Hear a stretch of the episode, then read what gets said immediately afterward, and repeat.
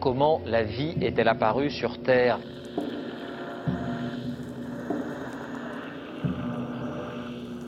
On peut envoyer actuellement des signaux à 100 millions de kilomètres. Les scientifiques repoussent encore les limites du possible. Il n'y a rien qui soit euh, pérenne dans le temps. Tout est d'ordre chaotique, mais ça peut être des chaos sur des échelles de temps du- de l'année, du million d'années, du milliard d'années. Ce qui compte, c'est le temps qu'il faut pour que les choses euh, dérivent. Tout ce qu'ils veulent, c'est faire des chiffres.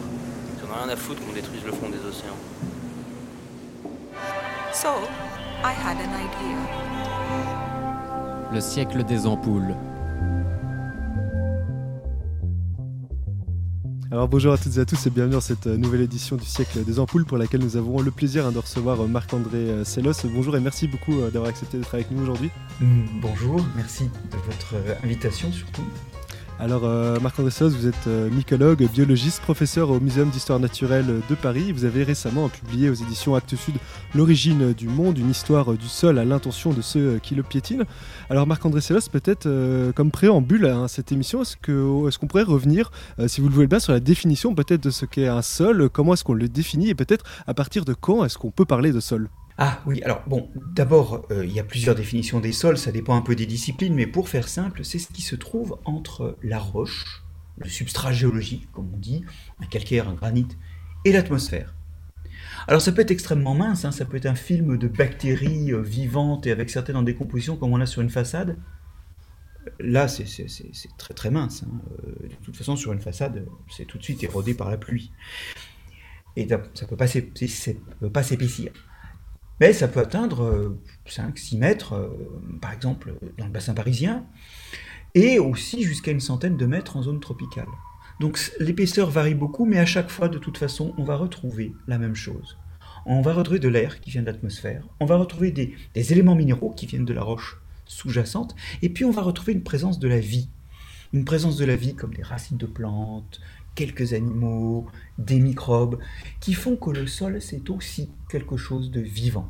Une vie d'ailleurs très abondante, on aura l'occasion euh, de- d'y revenir un peu plus tard de, de cette émission, mais peut-être pour continuer cette introduction, euh, cela est peut-être intéressant aussi de revenir sur peut-être comment les sols se sont-ils formés au cours euh, de l'histoire. Alors notre planète est évidemment avant tout une planète rocheuse, est-ce qu'on a une idée euh, précise de comment est-ce qu'ils se sont formés? Alors, des croûtes microbiennes couvrant la roche, qui emprisonnent quelques microbes morts euh, et, quelques éléments issus du délitement par la présence des microbes de la roche, il y en a eu sur Terre, de tout temps, je dirais, enfin, au moins depuis aussi longtemps qu'il y a de l'oxygène dans l'atmosphère et donc, euh, en haute altitude, un bouclier d'ozone, puisque l'oxygène se dissocie en ozone en haute altitude et fait un écran contre les UV. Donc dès qu'il y a eu l'ozone, il y a eu des couches de microbes sur Terre. Mais ça, c'est pas très épais et c'est pas ce que vous appelleriez, vous, spontanément, un sol. C'est il y a 450 millions d'années, en gros, que sont sortis les, végétaux des, eaux, que les algues ont engendré des plantes et que les plantes venant sur Terre, on a commencé à avoir des sols vraiment épais. Et ça, c'est un moment où effectivement le monde va changer. Avant, quand il pleut, tous les reliefs sont parcourus par l'eau à toute vitesse, qui arrache tout ce qu'elle peut, et l'eau arrive très vite dans de grandes plaines remplies de gravats, de, de- sable, où elle dépose sa charge et elle continue à cavaler vers l'océan. C'est une sorte de dynamique d'oued. Quand les sols se mettent en place, parce qu'il y a des plantes, eh bien à ce moment-là, on commence à avoir réellement une rétention de l'eau dans le sol qui va nourrir les plantes. Cette eau s'écoule lentement vers les rivières parce qu'elle trouve difficilement la sortie du sol. Et donc il y a, réellement des, des cours d'eau permanents dont le débit est soutenu par ce qui s'écoule des sols euh, entre deux pluies et, et- et qui ne sont pas en crue violente au moment où il pleut, puisque au moment où il pleut, les sols absorbent l'eau. Donc ça a réellement créé nos paysages, ces sols, et ça, ça date, bah, ça commence avec des sols pas très épais et des plantes pas très grandes, il y a en gros 450 millions d'années. Et puis on arrive à des sols d'une épaisseur actuelle avec des plantes de taille actuelle, y compris des arbres, à partir de 400, entre 350 et 400 millions d'années avant le présent. Alors vous le dites, hein, l'épaisseur des sols euh, varie, mais peut-être comment est-ce qu'ils se composent On parle d'horizons, il y a quatre horizons dans les sols, quatre coupes dans les sols. Peut-être à quoi est-ce que cela correspond? Bah, en fait, ça correspond un petit peu à la façon dont progressivement ils se mettent en place. En surface, il y a une couche qu'on appelle pour faire simplement la litière, hein, c'est tous les organismes qui meurent, qui s'accumulent, les organismes aériens qui meurent, c'est surtout des branches et des feuilles, hein, qui vont s'accumuler en surface. Très rapidement, c'est incorporé par l'activité biologique et les animaux du sol, c'est incorporé à la couche qui est en dessous, qui est une couche formée de matière organique et de matière minérale, où il y a l'essentiel du vivant du sol. Un peu plus en profondeur, là on trouve peu de matière organique, on trouve surtout de la roche euh, attaquée par les micro-organismes, attaquée par les racines, et cette roche modifiée, c'est ce qu'on appelle souvent l'horizon C.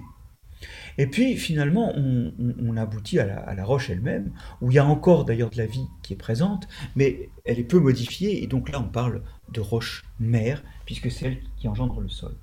Alors en fait, selon, selon les types de sol, il y a plus ou moins d'activité animale, il y a plus ou moins de brassage, et ces couches que je, viens de décrire sont plus ou moins individualisées, plus ou moins entre guillemets pures. Parce que quand il y a vraiment beaucoup d'activité, on finit par avoir une espèce de gradient continu, hein, de variation continue entre une surface purement organique et une profondeur presque purement minérale.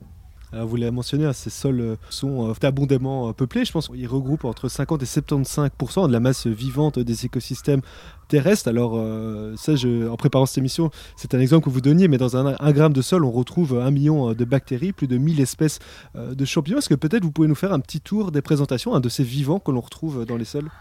Oui, alors ne lâchez pas votre gramme de sol. Hein. ne lâchez pas parce que pour le coup, il y a effectivement un bon million de bactéries au moins, mais elles, appartiennent à plusieurs milliers d'espèces.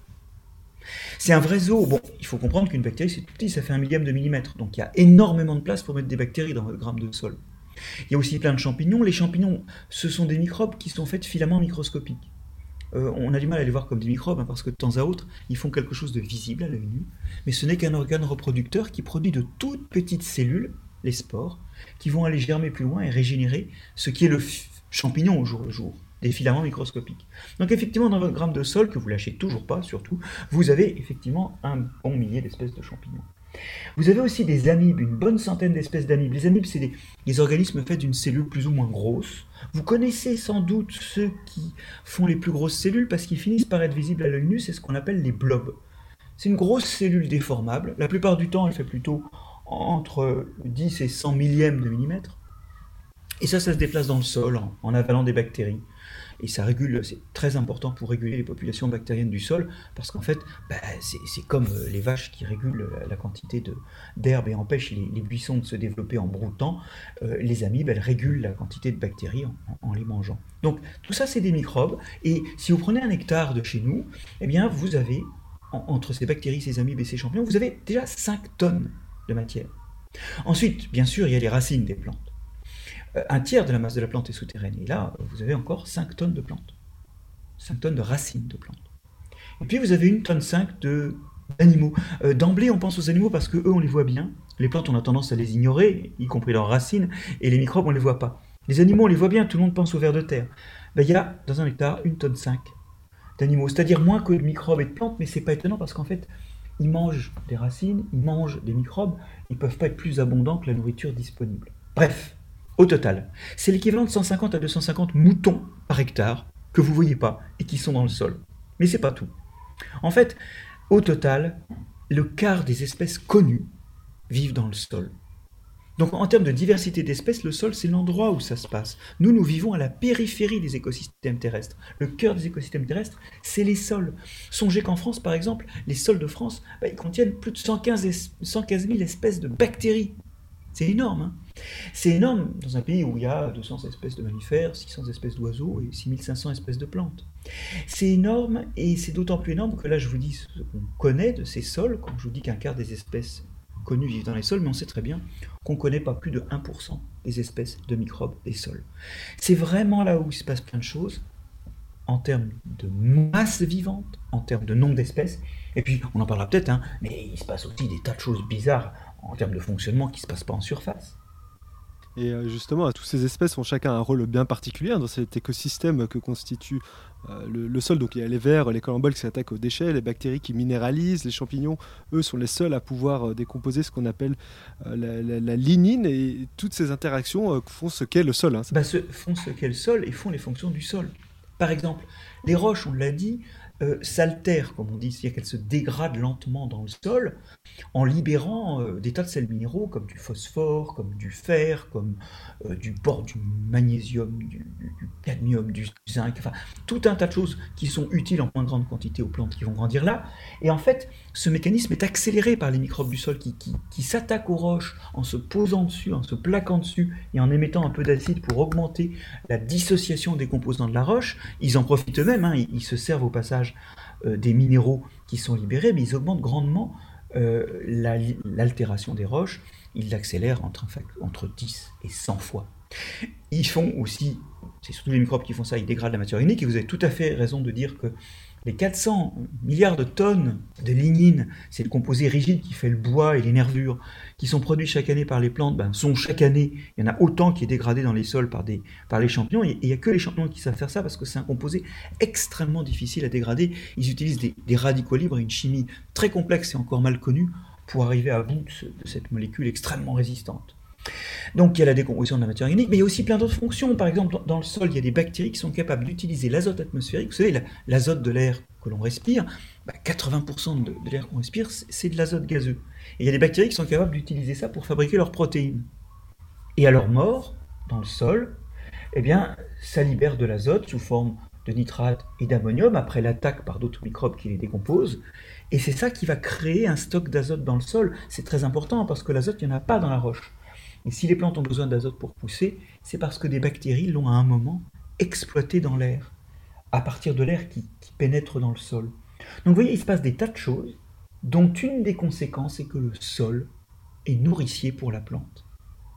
Et justement, cette interaction que vous évoquez entre euh, les bactéries et l'azote qui se fait euh, parfois à travers euh, justement cette interaction étroite entre les bactéries et les plantes, je pense qu'il y a aussi un autre exemple d'interaction sur laquelle d'ailleurs travaillent vos équipes de recherche qui est la, la mycorhize. Est-ce que vous pouvez un peu nous parler de ce processus? Oui, là vous avez raison. Les plantes ont très souvent dans leur évolution mobilisé des micro-organismes. Euh, vous avez tout à fait raison de dire que certaines plantes, les légumineuses, qui sont d'ailleurs pour cette raison riches en azote, et que nous, quand, on les consomme sous forme de graines, pois chiches, lentilles, haricots, on appelle des protéagineux, tant ils sont riches en protéines, ces plantes, si elles sont riches en protéines, c'est qu'elles ont en quelque sorte hébergé dans leurs racines des bactéries capables de réaliser cette utilisation de l'azote atmosphérique, et, qu'elles nourrissent de sucre, et qui, en, en, retour, leur donnent une partie des, de l'azote et des acides aminés qu'elles qu ont réussi à extraire de l'air. Donc ça, c'est connu par l'homme, hein, qui, bien avant de connaître et les bactéries et l'azote, a, dès l'Antiquité, ou même d'ailleurs dans les agricultures précolombiennes, planté des plantes qui sont donc des légumineuses, ou encore des aulnes, qui sont euh, des arbres là, qui se caractérisent par une forte richesse en protéines, parce qu'ils hébergent ces bactéries et ils enrichissent donc les sols et ils font aussi la santé de ceux, bétail ou hommes, qui les mangent. Mais ça, c'est assez particulier. Ce qui est plus général, c'est que les plantes ont aussi apprivoisé des champignons du sol. En fait, d'ailleurs, ça remonte à l'époque où les plantes sont apparues. Je vous ai tout à l'heure que les plantes descendent des algues, mais comment les algues sont-elles arrivées sur Terre et comment ont-elles été au début capables d'aller chercher alors qu'elles n'ont pas de racines, bien sûr, d'aller chercher de l'eau et des sels minéraux en, profondeur euh, dans le sol et dans le sous-sol. Les, les, algues, elles n'ont pas de racines à l'origine. D'ailleurs, les premières plantes terrestres n'en avaient pas. Mais déjà, elles étaient associées à des champignons auxquels elles donnaient du sucre. Bon, bah, c'est comme pour les bactéries utilisant l'azote atmosphérique tout à l'heure, hein, la, grande ressource que les plantes avec la photosynthèse peuvent donner à des microbes, c'est du sucre. Elles donnent, du sucre et d'ailleurs aussi un peu de, matière grasse aux champignons. Et en échange, le champignon se développe dans le sol et au contact de la roche et va aller chercher de l'eau et des minéraux dans le substrat. Ce n'est que secondairement que les plantes ont, ont acquis des racines qui ont commencé à coloniser le sol, mais même à ce moment-là, ces racines, en fait, elles servaient essentiellement, non pas à se nourrir directement, mais à héberger les champignons qui les aident à se nourrir. Voilà, aujourd'hui, 9 dixièmes des plantes que vous voyez, quand vous regardez les racines, si vous aviez les, yeux capables de voir petits, ou si vous passez au microscope avec des colorations particulières qui les révèlent, vous verriez des champignons dedans. Les racines des plantes, c'est très souvent ce qu'on appelle, nous, techniquement, et effectivement, c'est l'objet de, de, recherche de, mes équipes, hein, au muséum et, à l'université de Gdansk en Pologne. On travaille sur cette association étroite qui fait que ce que vous, vous appelez les racines, dans 9 dixièmes des cas, c'est en fait une mycorhize, c'est-à-dire myco du champignon dans une racine, rhiza. une mycorhize, c'est-à-dire une association d'un champignon qui va faire les courses d'eau et de sels minéraux pour la plante, et que la plante nourrit en sucre. Et ça, ça, ça remonte, c'est aussi ancien que les plantes terrestres, c'est ce qui a permis à des algues de devenir terrestres. Donc on le voit bien, la vie du sol, elle est essentielle, notamment à la plante, qui en a même recruté de, de façon vraiment proche et intime une partie.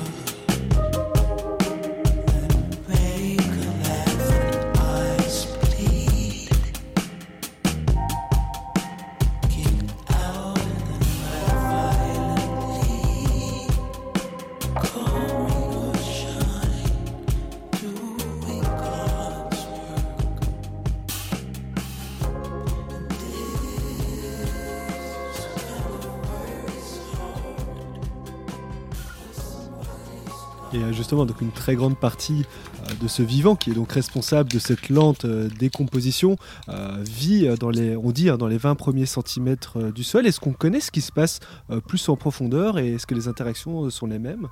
Alors effectivement, en surface, il y a cette manne qui est la chute de matière organique, surtout des végétaux, mais aussi des animaux morts. Et ça, ça, fait que, effectivement, l'essentiel de la vie, on dit souvent 80% de la vie dans les 20-30 premiers centimètres. En réalité, ça dépend beaucoup des sols, hein, parce qu'il y a des sols qui sont vivants sur de plus grandes, es- euh, de, plus profondeurs.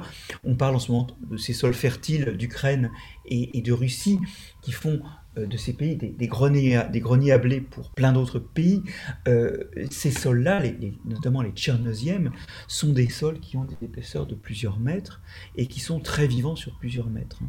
Donc c'est très variable cette histoire-là. Mais plus on, on s'enfonce, moins la quantité de vie est abondante. Euh, et effectivement, il reste quand même des organismes vivants qui, dans ces cas-là, ont souvent des, façons de vivre un peu différentes. Moi, je connais par exemple des bactéries qui vivent, tenez-vous bien, en utilisant l'oxygène qui arrive là pour oxyder le fer, pour faire rouiller le fer qui se trouve dans les minéraux sous une forme de, de- fer que l'on dit ferreux. Ça le transforme en, en fer ferrique et ça, ça dégage de l'énergie et ça permet à ces bactéries de vivre. Oui, vous avez bien entendu, c'est des bactéries qui vivent une réaction chimique euh, complètement minérale. Et avec l'énergie dégagée, elles sont capables, comme les plantes photosynthétiques, de transformer le CO2 en sucre. Mais elles ne le font pas avec de la lumière, elles le font avec, euh, avec des ressources minérales.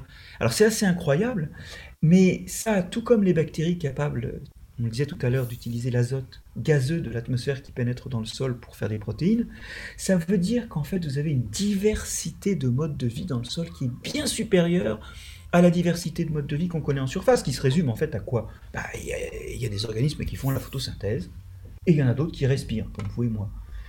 Dans le sol, vous avez une beaucoup plus grande variété de modes de vie et on retrouve cette idée qui est que ce que nous voyons en surface, c'est un peu la banlieue et c'est beaucoup moins divers et riche que ce qui se passe au fond du sol.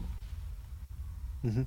Et justement, pour continuer sur cette idée de diversité euh, des modes de vie, euh, il y a aussi euh, des, organismes, des êtres vivants qui, lorsqu'il n'y a pas d'oxygène, peuvent utiliser d'autres gaz pour, on va dire, respirer, entre guillemets, et qui... Oui, alors vous avez tout à fait raison. Dans les trucs bizarres, il y a des organismes qui sont capables de respirer quand il n'y a pas d'oxygène, et tant mieux d'ailleurs, parce que l'oxygène, il a beau rentrer dans le sol à partir de la- de l'atmosphère, il y a des conditions où il n'y en a pas beaucoup. Il y a plusieurs raisons à ça. Vous savez, comme il y a beaucoup d'organismes qui respirent à l'oxygène dans le sol, si vous êtes très en profondeur, euh, l'oxygène, il a été utilisé par cela avant d'arriver jusqu'à vous. Et puis, il y a la euh, situation où le sol est inondé. Et vous savez que l'oxygène rentre mal dans, dans- l'eau. Et, donc, un sol inondé où l'eau stagne, c'est un sol où il y a peu d'oxygène. Et bien là, il y a quand même des bactéries capables de respirer. Simplement, elles n'utilisent pas l'oxygène. Je rappelle que quand on utilise l'oxygène eh bien, ça donne du CO2, et il y a du CO2 qui sort du sol quand il y a de la respiration à l'oxygène. Mais quand il n'y a pas d'oxygène, il y a des bactéries qui respirent, bah, figurez-vous, au CO2. Elles utilisent le CO2 pour respirer, et ça donne du méthane. C'est quelque chose qu'on va trouver dans les sols de rizières inondées, par exemple, mais aussi dans certains sols de chez nous après la pluie, ou quand on les irrigue.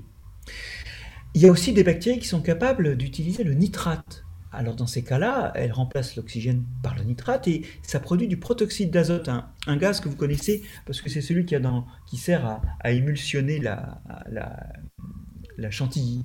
Euh, on l'appelle aussi gaz hilarant parce qu'il fait, il fait rire quand on en respire, mais il n'est pas très très bon pour les neurones, il ne faut pas trop utiliser ça pour ça. C'est le protoxyde d'azote ou gaz hilarant. Et, et les sols qui sont inondés, où il y a peu d'oxygène, émettent du méthane, qui est 50 fois plus efficace que le CO2 dans l'effet de serre. Ils émettent aussi du protoxyde d'azote, surtout si on a mis des nitrates comme engrais. Alors vous voyez, le cocktail irrigation engrais, ça, ça fait beaucoup de protoxyde d'azote, et le protoxyde d'azote, il est 240 fois plus efficace dans l'effet de serre que le CO2. Mais même le CO2, vous voyez, euh, contribue à l'effet de serre. Alors ça, ça veut dire que historiquement, les sols émettent des gaz, les organismes du sol émettent des gaz à effet de serre qui ont réchauffé notre planète. Je vous rappelle que sans effet de serre, il ferait moins 50 degrés. Hein. C'est un petit peu frisquet. Et heureusement qu'il y a un minimum d'effet de serre. Le problème, c'est que aujourd'hui, quand vous labourez, vous oxygénez le sol, parce que vous l'aérez, les sols respirent plus, ils font plus de CO2. Quand vous irriguez, les sols font du méthane et du protoxyde d'azote, surtout si vous avez des engrais sous forme de nitrate, des engrais minéraux. Et donc aujourd'hui, notre gestion des sols émet, fait de l'effet de serre. Bien sûr, et le sol peut être euh, aussi un outil pour euh, lutter contre euh, l'effet de serre? Oui, alors tout à fait. Et c'est ça qui est paradoxal, c'est qu'aujourd'hui, vu comment on l'utilise, comment on le traite, eh ben, il devient un facteur d'effet de serre. Par exemple, en France, 80% de protoxyde d'azote émis par l'homme l'est par la gestion des sols. Vous voyez? C'est surtout dans les grandes zones agricoles que, que c'est produit, cette molécule-là, ce gaz-là. Alors qu'en fait, oui, le, sol pourrait nous permettre de lutter contre l'effet de serre. Euh, on pense souvent, pour stocker du carbone, à faire pousser des arbres. Bon, c'est vrai que quand des arbres poussent, il y a du CO2 qui devient de la matière d'arbre. Mais quand vous avez de la matière organique morte et que vous la brûlez, cette matière organique, elle va redonner du CO2, elle va contribuer à l'effet de serre. Si la matière organique issue de vos poubelles est issue de, l'élevage, vous la mettez dans les sols, alors là, euh, vous la déposez en surface, il y a des tas de vers de terre dans les sols, et je vous rappelle que les vers de terre, quand ils font leur crotte, bah, ils sortent de leur trou, parce que sinon ça boucherait leur trou, et ils font caca en surface. Donc, bah, les crottes de vers de terre, ça enfouit ce qui se dépose en surface, et donc très rapidement, votre matière organique se trouve dans le sol. Dans le sol, elle sera respirée, mais comme c'est limité en oxygène, elle va, elle va être respirée lentement. Ça mettra 10, 50, 100 ans à se dégrader. Alors, ça se dégradera, mais le temps que ce n'est pas dégradé, le temps que ça prend, c'est du temps où vous avez du CO2 qui n'est pas produit. On compte que si on arrivait tous les ans à augmenter la teneur en matière organique de tous les sols de 0,4%, c'est-à-dire 4 pour 1000, et c'est-à-dire le nom de cette initiative qui veut augmenter de 4 pour 1000 la teneur en matière organique des sols chaque année, eh bien on pourrait stocker dans des sols l'équivalent du, du carbone produit sous forme de CO2 par l'homme chaque année. On effacerait la production de CO2 annuelle de l'homme. Alors évidemment, tout ça a une limite. C'est que ce carbone, cette matière organique, elle va finir par être respirée, ressortir du sol. Mais on en a pour 10, 50 ou plutôt 100 ans avant que ça se fasse. Et donc, pendant ce temps-là, c'est stocké. Et ça veut dire que remettre de la matière organique dans le sol, ne pas brûler nos ordures organiques, hein, nos, déchets organiques, et euh, ne pas simplement euh, traiter nos eaux usées, mais vraiment les mettre dans les sols, ça permet de lutter. Ça permettrait de lutter contre l'effet de serre. C'est le sens de l'initiative 4 pour 1000, qui est d'ailleurs aujourd'hui portée par la France en Europe, et pas assez, je trouve, qui est un des moyens de lutte contre l'effet de serre. Alors vous avez mentionné évidemment le rôle euh, destructeur qu'a euh, le modèle euh, agricole tel qu'il s'est développé au cours des dernières décennies. Alors vous mentionniez dans une intervention que, j'ai entendue que, le labour est encore plus nuisible que le glyphosate. Alors c'est peut-être quelque chose qui peut sonner un peu bizarre, mais peut-être vous pouvez nous expliquer. Bah, c'est une sorte de degré dans l'horreur. Hein. Mais effectivement, les sols, les organismes des sols, ils n'ont jamais été habitués à quelque chose d'aussi violent que le labour. D'habitude, ce qui mélange le sol, on disait tout à l'heure que souvent il y a du mélange et que du coup les couches ne sont pas si distinctes. Oui, c'est les vers de terre. Mais ça n'a rien à voir avec un labour. Le labour, c'est très violent. D'ailleurs, c'est tellement violent que ça, tue toutes les plantes. Et c'est une des raisons pour lesquelles on laboure. Hein, c'est pour défricher. Mais ça déchire aussi tous les filaments microscopiques de champignons. Comme ça aère le sol, ça fait proliférer certaines bactéries qui respirent. Et ça détruit la matière organique du sol. Donc ça perturbe beaucoup la biodiversité du sol, dont on a dit, rappelez-vous, que c'est elle qui fabrique la fertilité du sol. Et puis, quand on, aide la respiration de certaines bactéries et qu'on dégrade la matière organique des sols de façon accélérée, non seulement on contribue à l'effet de serre, il faut savoir que l'humanité a probablement émis deux fois plus de CO2 depuis qu'elle laboure qu'elle n'en a émis par l'industrie depuis qu'on a une industrie. C'est énorme la quantité de CO2 qu'on a relâché en labourant. Mais en plus, comme il n'y a plus de matière organique dans les sols, la matière organique, c'est quelque chose qui entraîne la cohésion des sols. Votre sol est plus cohérent, et donc, comme il n'y a plus de couverture végétale, bah après le labour, il subit l'érosion. Et les sols agricoles, à cause du labour, non seulement ils sont plus tellement vivants, mais en plus, manquant de matière organique et d'une couverture végétale qui retiendrait les sols, ils s'érodent, ils sont entraînés par le vent ou par l'eau, et ils s'érodent dix fois plus vite qu'ils ne s'éroderaient sinon. En fait, ils disparaissent à une vitesse supérieure à leur vitesse de formation, et en conséquence, les sols de nos plaines fertiles s'érodent aussi vite que des sols alpins. Ils sont en train de disparaître sous nos yeux. Alors bien sûr, ça prend plusieurs millénaires avant de se faire. Mais allez en zone méditerranéenne et regardez autour des grandes villes méditerranéennes, vous avez des sols nus, des sols squelettiques. Alors on se dit, ah bah oui, c'est normal, c'est la zone méditerranéenne. Ben non, non, non, non, non. Les grandes villes antiques, elles ont été faites au milieu de plaines fertiles, qui ont été labourées. Et plusieurs millénaires après, ce que ça donne, c'est qu'il reste que le bas du sol, la zone caillouteuse de roches en train d'être altérée, parce que tout le reste est parti. Alors en plus, quand on a détruit la matière organique du sol, on, limite la capacité du sol à retenir l'eau, parce qu'une des choses qui retient l'eau dans le sol, c'est la matière organique qui se gonfle comme du coton avec de l'eau. on voit très bien que le labour, c'est violent pour les réserves en eau, c'est violent par rapport à l'érosion, c'est violent par rapport à la vie du sol. Et d'ailleurs, il y a aujourd'hui des gens qui font de l'agriculture sous couvert. Et ces gens-là, ils ont un problème. C'est qu'au moment où ils vont semer la récolte suivante, eh ben, il y a des plantes qui ont poussé. Je vais vous dire, il y a d'autant plus des plantes qui ont poussé qu'ils en plantent entre deux récoltes. Pourquoi? Parce qu'ils savent que si ces plantes, s'ils les détruisent avant de semer les plantes suivantes, ça va rajouter de la matière organique dans le sol. Et puis s'ils ont planté des légumineuses, comme on disait tout à l'heure, ça va rajouter de l'azote dans le sol. Donc pour eux, c'est un outil, et ils font ce qu'on appelle des cultures dérobées.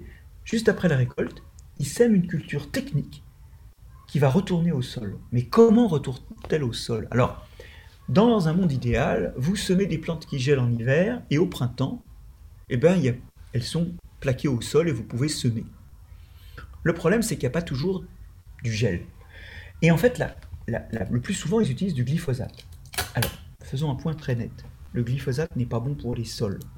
Il tue les œufs de vers de terre et il tue les spores des champignons qui font des mycorhizes et qui aident les plantes à se nourrir. Donc, si vous voulez, le glyphosate, il n'est pas bon. Mais le, le, labour est encore pire. Et transitoirement, il vaut mieux utiliser du glyphosate pour désherber avant de semer la récolte suivante que de labourer. Ça ne veut pas dire que demain, il ne faudra pas aussi se passer du glyphosate. Le glyphosate n'est pas bon pour les sols, mais si vous arrêtez de labourer, même en utilisant du glyphosate, vous avez 25% de vie en plus dans le sol. Et 25% de fonction biologique en plus. C'est-à-dire que votre sol, vous restaurez une vie qu'il n'y avait pas avant. Le problème, c'est que si vous arrivez à faire sans glyphosate, vous êtes encore plus efficace. Alors vous allez me dire, bah, euh, on va être obligé d'utiliser du glyphosate à jamais. Non, on a vécu sans glyphosate. Et demain, on trouvera sans doute d'autres moyens. Il faut croire en la recherche et il faut la financer. Mais dans l'ordre des urgences, pour moi, si je résume, la première chose, c'est d'arrêter de labourer. La deuxième chose, c'est ensuite d'arrêter le glyphosate. Et la troisième, à terme, ce serait d'arriver à arrêter le cuivre. L'idée, c'est qu'il vaut mieux pas détruire les sols agricoles et bien comprendre la chose suivante. Les sols, ça se fait sur un pas de temps d'un millénaire. Et donc on ne les refait pas, on les hérite.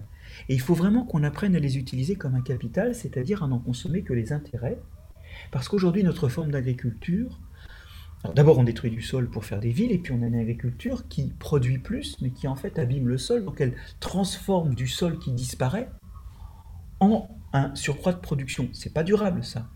Et une fois de plus, une des choses importantes est de réaliser que ce n'est pas les agriculteurs qui tuent le sol, ils l'abîment, mais ils ne le tuent pas, Ce qui tue le sol, c'est les citadins qui le recouvrent de leurs routes et de leurs maisons. Et ça, c'est aussi une chose à arrêter. Il faut utiliser tous les médias aujourd'hui pour promouvoir les sols. Et d'ailleurs, j'invite aussi ceux qui voudraient à chercher mes vidéos sur YouTube. J'ai aussi essayé de mettre tout un tas de matériaux sous plein de formats gratuits en ligne parce que vraiment, nul ne doit ignorer le sol. Ignorer le sol, c'est ignorer d'où on vient et ce qui nous construit.